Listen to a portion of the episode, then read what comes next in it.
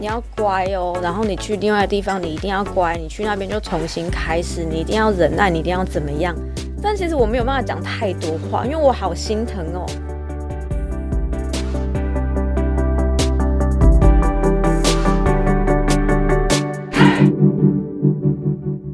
Hello，我是善慈，窝是什么东西？自立好窝，成就好我。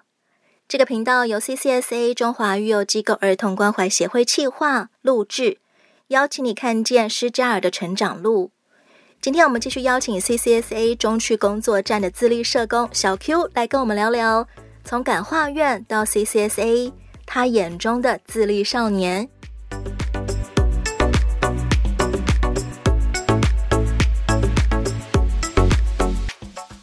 要在像少年抚育院这样的地方工作，真的需要有源源不绝的希望的强心脏。嗯，你有沮丧过吗？沮丧过，我觉得还是会有哎、欸。就譬如说，有时候孩子就是会疯狂的违规，然后我每次跟他讲完，他都说：“我跟你保证，我再也不会违规了。我接下来就要说出去了。”哎，下个月他又他又违规了，我又想断他的记录 那个违规档，你不是嘎贡，还是会挫折，有时候还是会挫折。对，但是我会跟自己讲说，这不是我的问题，那是孩子们自己的选择。如果我把这些太多负面的事情都放在我自己身上的话，我会跟自己讲说，我不是只有这个孩子啊，我还有其他的孩子要顾，所以我很快的就会让自己再打起精神，这样子。我常帮自己打气，好像你也变得成熟了，嗯，跟过去发现七个怨声逃怨的时候的那个时候的你，好像又变得更强了一点。嗯，对，其他人。可能也需要我。少年抚育院对你最大的收获是什么？拓展我的视野吗？我会这样讲，是因为我认识了各种犯罪类型的，或是我终于可以理解他们到底在想什么。然后我还是觉得，哎，那些犯罪的人真的是脑袋很好。就是譬如说以诈欺来说，好，我记得有一次我要做一个报告，就是做青少年犯罪的报告。那我就想说，算了，我那么多小孩就会做诈欺，我就选几个那个。做诈欺入校的小孩来访，哎，刚好每一个是不同的类型，对，我就每一个问一问，然后顺便问一下他们的组织，然后就统整起来，我就去做报告。然后我同学说：“哦，原来诈骗分成这样子，我们都不懂。”哎，我说：“对啊，这个是拿包裹的形态，这是呃收钱的形态，然后这个是什么什么什么形态？你都可以做一个台湾犯罪集团事业版图的报告。”对，我就觉得哦，就是因为其实我们总是在新闻上看到，但我们不了解他到底是那个是。阶层啊啊钱啊比例怎么拿？但是我去那边可以得到很多啦。但是我觉得更重要的是，我就是真的比较清楚他们在想什么。以这些司法少年来说，你觉得最基本的动机都是为了求生存吗？价值观，我觉得那个价值观有点难讲。是我觉得生存是其中一个，那我觉得那个价值观可能就是来自于他们的家庭，可能一部分就会觉得说。不管怎样，我就是要钱，我才有办法活下去。那我不能被人家瞧不起。从小就相信我一定要被人瞧得起，而且一定要赚很多钱，我才能够在这个社会上立足。对，当他这么相信的时候，自然而然就会做出这些比较狭窄的人生选择。没错，嗯，那这个价值观真的是，老实说是非常难撼动的，很难。那些价值观里面并没有包括我不可以触法。应该说他们在那个当下不会去想我会不会被抓到，因为我常常会问他们说，就当然我觉得这个问题真的有点笨，但是我还是会问说，哎啊，想你，我问你哦，你有没有曾经感觉后悔你做这件事情？有啊，我后悔啊。你后悔什么？他说，哦，我后悔被抓到，我应该小心一点。我就觉得，嗯，这好像跟我想象中的后悔好像不太一样。认很明显的观念、价值观真是是不太一样的。对他们说，早知道我那一天就不要出去吃宵夜，早知道我那天就不要去洗衣服，我就不会被警察抓了。哦，我觉得这好像跟我们一般想象的价值观是不太一样的。假设他可能已经相信这个观念十五年了，来到少年抚育院，有办法改变什么吗？老实说，凭良心真的很难。如果有些已经是非常根深蒂固的，那我到最后只能说，你要小心。我只能提醒说，你真的要小心。那可能接下来只能够在他相信的东西上面外加一些安全守则。对，然后提醒他们，就是因为其实去少年福利院，只要离开的小孩，其实三年之后记录就会被涂销。没有所谓的前科，也不会影响到他们的人生、找工作什么的，就是一般的青少年了。对，但是我提醒他们，只要你成年，你做的所有事情都会留下案底，大家都查得到。那其实我有跟他们讲，我最后用一个，我都跟男生讲说：“哎，你没念书没关系呀，但是如果未来你要结婚，你女朋友的爸妈问你说：‘哎呀，你哪一间学校毕业的？’你你讲得出来，你只有国中毕业吗？或是很实际的、很实际啊选择题？对。然后我说：那你要怎么跟对方的家长讲说你是做什么工作？你要跟人家讲说：哦，没有，我做诈欺的。请问哪一个人敢把女儿嫁给你？”对，就是我会抛这种非常实际的，我不太喜欢跟他们讲道理，但是我想要。其实他们不会想未来的事，对，必须要你去提醒他们，给他一个很实际的情境。对，如果你未来五年你遇到这个情境，十年后你遇到这个情境，嗯，如果你能够预先见到的话，你现在可不可以为你现在做出一些改变？嗯，对，没错，就是这样子。怎么样判断他们真的有把你的话听进去？是看他们那个当下的反应看那个当下的反应，因为有些会觉得说你就是他们的反应一副就是啊你不懂啦，但是有些就会你就会看到他在思考说，哎，对耶，这个好像我是之前没有想过的，还好你有提醒我。不管他们之后会变成怎么样，但是我觉得在那个当下，至少他们有愿意听我说，也许未来就有改变的契机这样子。那我们一般外面的人可能会以为，像少年福利院这样的地方，好像是不是要负责导正他们的想法？但小 Q 让我们看到的是，其实作为一个辅导老师，很重要的任务是要让他们去思考他想要怎么样的人生，而不是去导正他已经有的既定的价值观。为什么我不做导正这件事情？是因为我觉得人都蛮奇怪，就是越叫你不要做什么事情，你就是越是要做。特别是在青少年的发展阶段，而且其实我觉得司法的孩子，他们从小到大已经被太多人骂过了。大家想要讲的话，他们绝对都倒背如流。所以我就想要不要再做那些事情，所以我也不会骂他们。只要开始骂他们，耳耳朵就会关起来了。所以我就会换另外一种方式讲他们会听进去的话。怎么样换一种方式讲同样一件事情？呃，我就会想说，诶，如果是我的话，我会比较想要听怎么样的话？其实就是同理，就是同理，对。但是我觉得凭良心讲还是不容易啊。但是我会尽可能让他们觉得说，我真的知道你在想什么。不过我觉得那个确实跟人格特质有一点点的影响。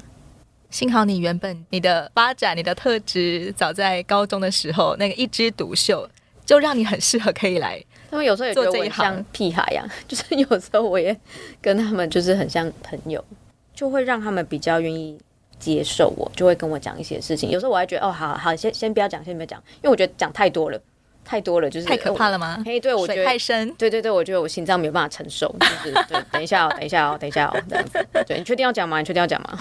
真的是像一个朋友一样，就是自然而然的反应。对啊，就是什么都讲，就是太露骨的也讲说。你卡点会够吗？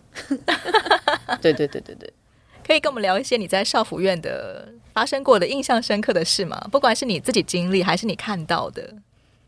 我记得有一个很印象深刻的事，就是因为其实我在做呃安置机构工作的时候，我就看过孩子们背上手铐脚镣嘛。我一直以为我很习惯看到。上手铐脚镣这种情形，那我记得有一个有一次有个同同事就冲进来报办公室，什么话都没有说，就直接抱住我。我想发生什么事情，他就疯狂狂哭。然后我等他冷静之后，他就跟我讲说，他看到他自己的小孩被上手铐脚镣，被移去其他的感化院了。对，移动都必须要用这种方式。对啊，那时候我我那时候还没有任何的想法，我就很直接说，哎，习惯就好。我那时候真的没有别的意思，因为我已经看很多年了，所以我就觉得说啊，没事啊，你习惯就好。然后隔一周吧，就是我自己班上的小孩，就是发生了很严重的事情，就是他们打老师、班导师，在我小朋友围殴班导师，对，他们就拿椅子打老师等等。对，当然这这是算是非常重大的情节，所以那时候就选择让他们离开他们。所待的福利院就移去了其他的地方，全班吗？没有，就动手的人，动手人就移开。然后我记得那天很印象深刻的时候，我一进去办公室，我要去上班了，我打完卡，然后我的主管跟我讲说：“那个小 Q，你你等一下去那个哪里哪里，那两个小孩要移走了。我就想说，我一定要看，不管怎么样，就算他们做错事情，我我我还是想看最后一面。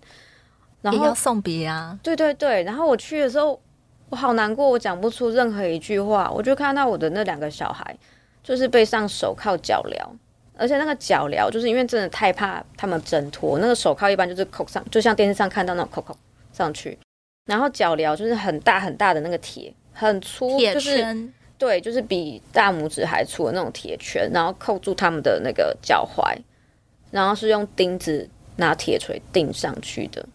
然后我就看他们坐在那里，然后就这样被钉那个脚镣。过程当中，因为怕他们逃脱，所以手铐跟脚镣中间还要再连一条铁链。对，所以他们要上囚车的时候是这样半蹲咕咕的这样子上去。然后那过程当中，我还跟他讲说。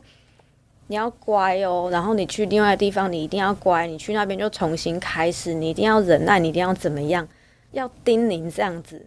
但其实我没有办法讲太多话，因为我好心疼哦。再讲太多会哭出来了。对，然后这个讲完叮咛完之后，我我要去看另外一个，另外一个我真的 讲不出话来。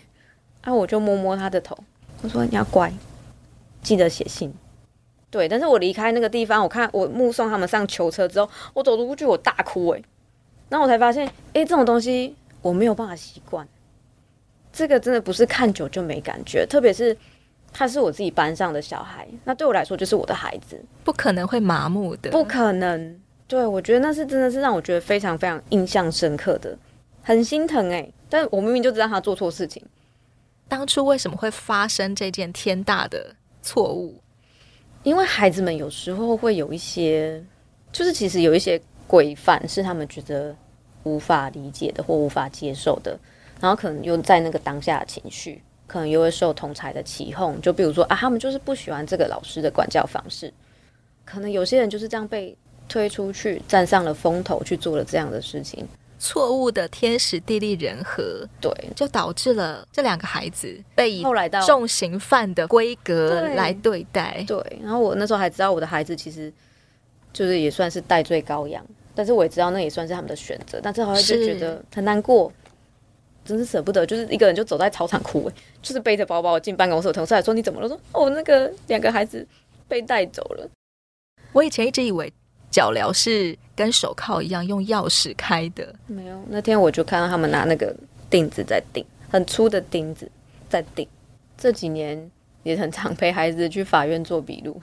最大最大，我觉得做这份跟青少年，特别是触法的孩子，我觉得有一个很大的替代性创伤，就是我不是说我会看到孩子们背上手铐脚镣吗？嗯，那我要陪他们去开庭，因为他们在收容的期间。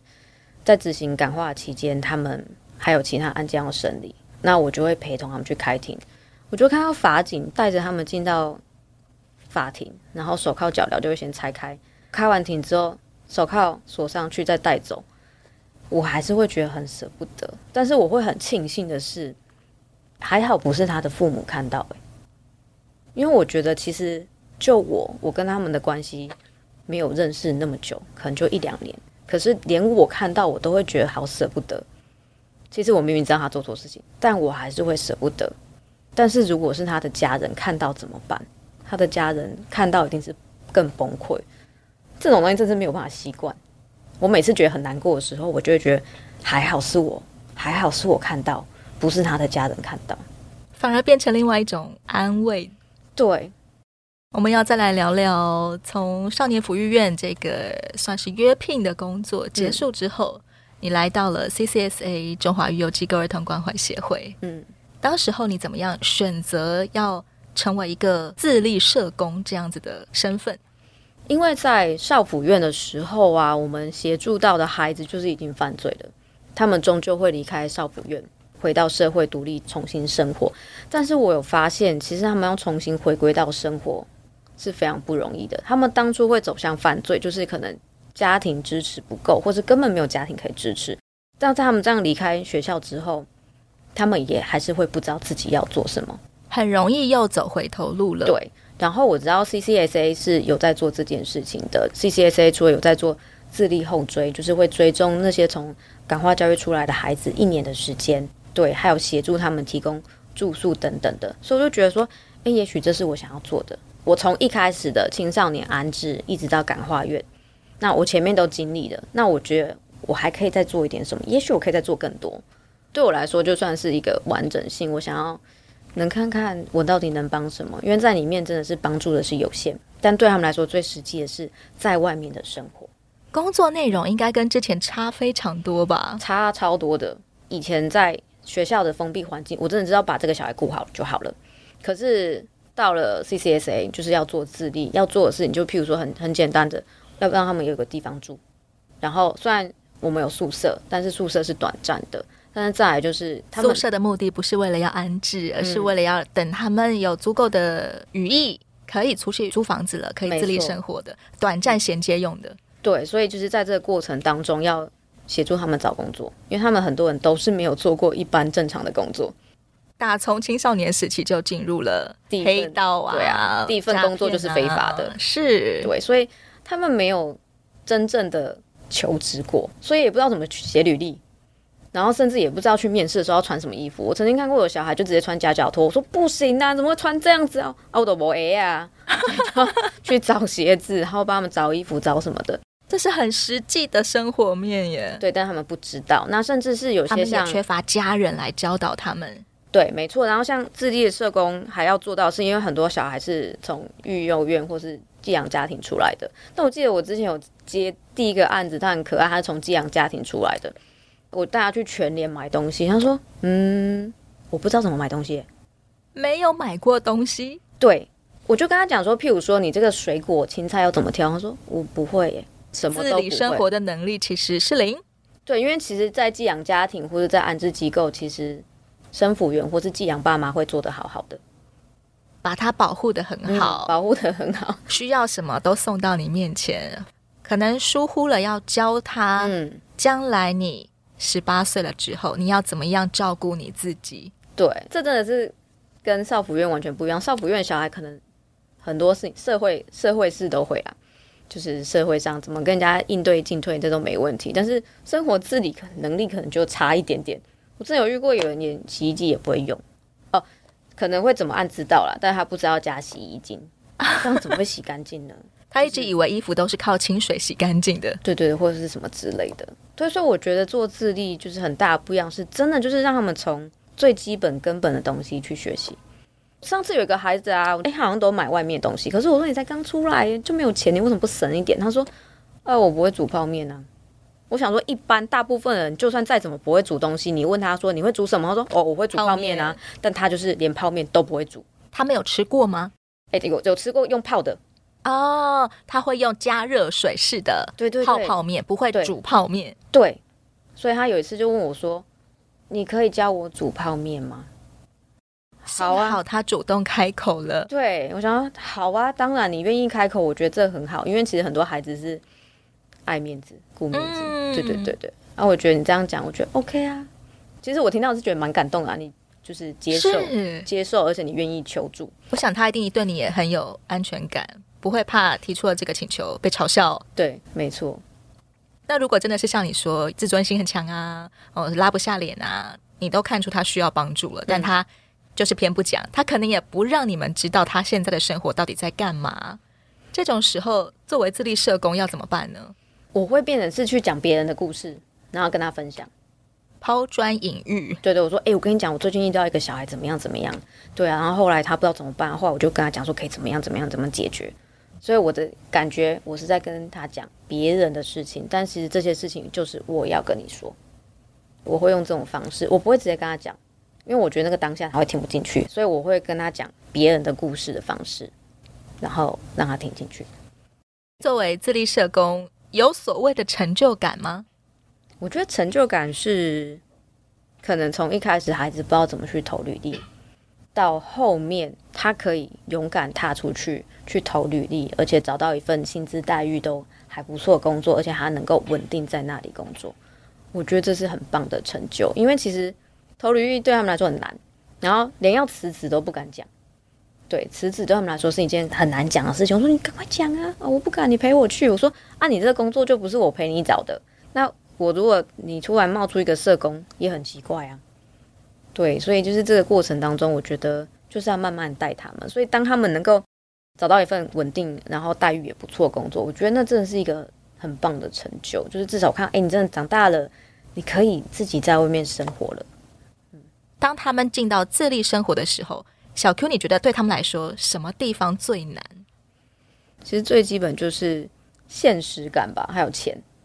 就譬如说，我发现有些孩子会觉得说，嗯，我找工作，我就是要找那个一个月五六万的啊，我租房子就是要租那种，哎，什么豪宅，干湿分离呀、啊，要几房几房啊？我说，那你知道这样要多少钱吗？我说大概几千块就有了吧。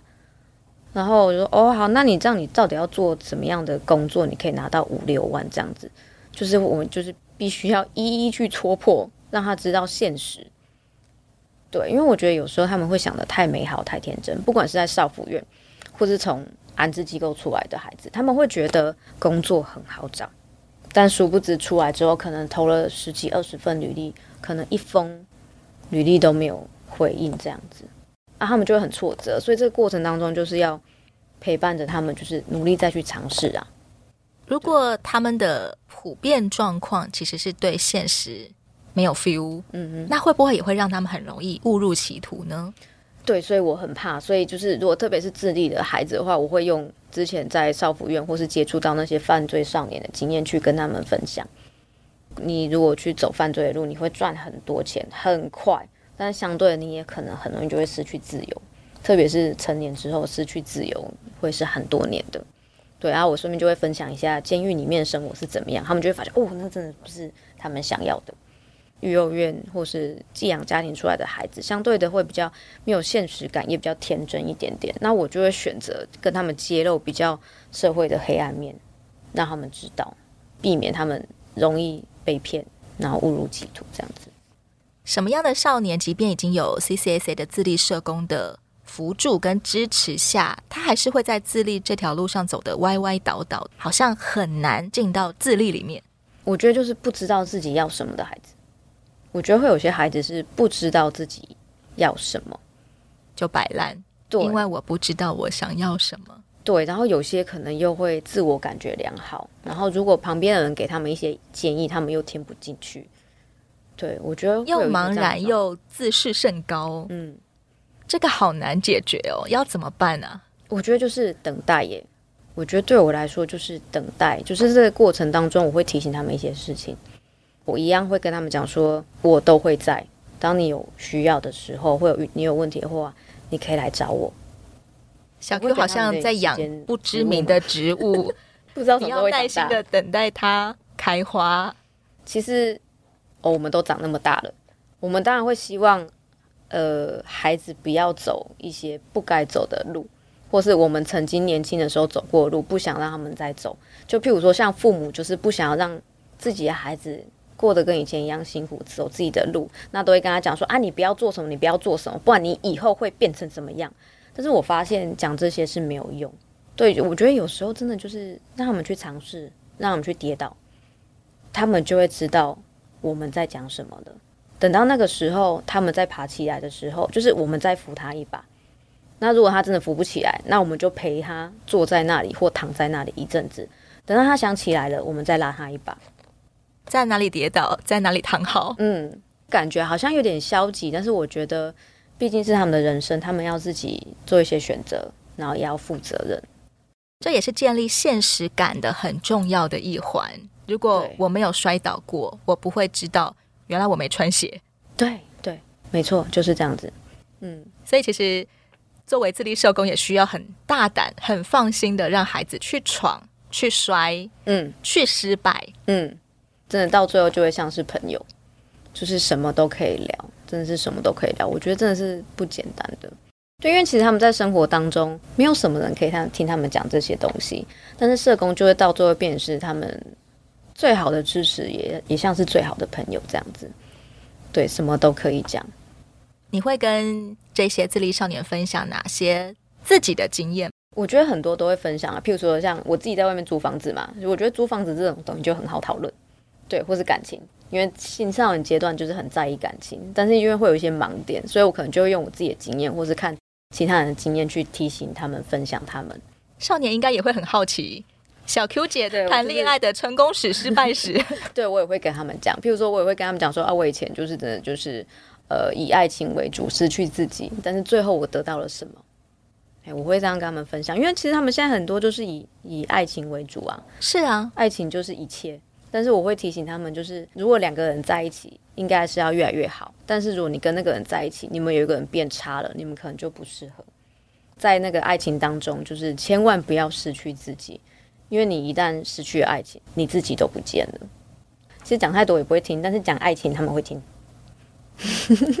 不止生活上要有现实感，谈恋爱也要有现实感。对，因为我发现他们都很渴望被爱，很渴望有自己的家庭，嗯、可能会想的太童话故事。真的，真的，真的，所以就是要跟他们讲很多现实层面的。太过以爱情为主，可能我的生活、我的人生有八十趴都是爱情。那当失恋的时候，不就是必须要看到一个好像他人生都崩解了的少年吗？嗯、对，这种时候又要怎么去挽救他呀？除了安慰，就是等待。然后我会提醒他：你先找回你自己，你想想你是谁，你要的是什么。当你够爱自己的时候，爱你的人就会出现了，而且是会无条件的接纳你。剩下的就让他躺好吧。对，人生是有希望的。对，我说拜托你才几岁，还很年轻，好吗？节目最后问问小 Q，其实一般社会大众很多人认为青少年很难搞。那我们可以为青少年做些什么呢？嗯，我觉得每一个人都是需要被倾听的。就是我相信，就算是再再坏的孩子，一定都是发生了什么事情，导致于他们现在变成这个样子。所以我觉得多一点的倾听，真的就是多一点倾听，然后知道他到底发生了什么事情。因为其实也许他们每一个行为背后都代表的一定的那个动机。但那个动机也许是他在跟我们求救，对，也许在这个过程当中，我们拉一把，他可能就会再更好，至少不会走歪，然后至少是往正途的发展这样子。对，所以我觉得就是多一点倾听跟包容，因为我觉得很多的孩子就是可能出口成章，但事实上内心是非常的自卑的，所以就有时候真的是我们看到的事情就不是我们表面上看到的那个样子。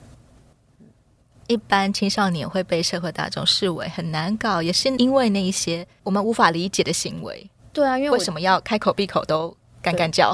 对，对，然后我记得有一次，我还有一个很印象深刻的事情，因为就是少辅院就是每个作恶多端的嘛。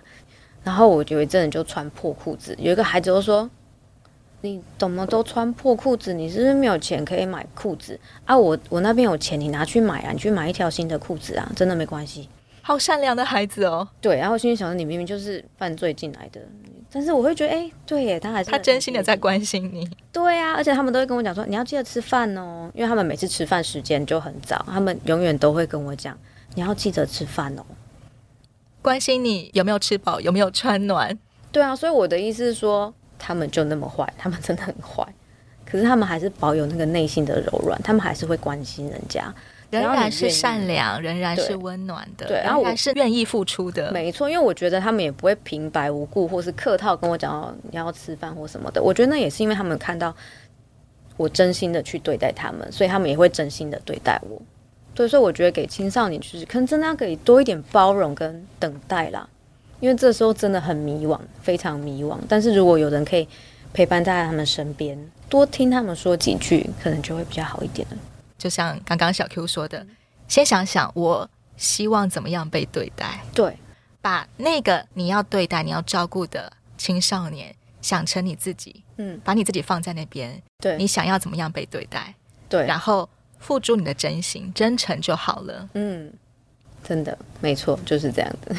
小 Q 社工也是一个好温暖、好真心的一位社工，一位姐姐。谢谢。孩子们现在都还是称你阿布吗？有有人叫阿布啊，大部分都是叫姐姐啦，取各式各样的绰号，像之前比较胖的时候，会有人叫我佩佩猪啊、小熊维尼啊，各式各样都有。但是我觉得都可以接受啦。你不会有任何被冒犯的时候吗？我会觉得我长得就不像猪啊，为什么要叫我佩佩猪？但是我知道那次就是他们就是想要亲近我的一种方式啊。是是是。那如果遇到很刺猬的少年怎么办？刺猬的少年哦，就是我会，他就不太信任你。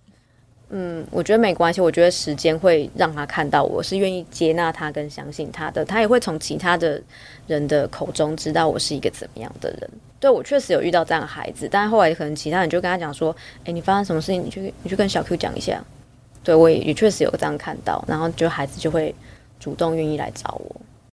有真心，有耐心，这就是 CCSA 的社工们在做的事情。是，没错。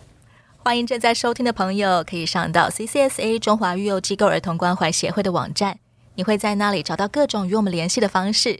CCSA 有三大服务方向：给一个窝，补助他们生活住宿；许一个梦，支持他们就学就业；疗一些伤，陪伴他们看见曙光。我是善慈，欢迎你订阅追踪。窝是什么东西？自立好窝，成就好我。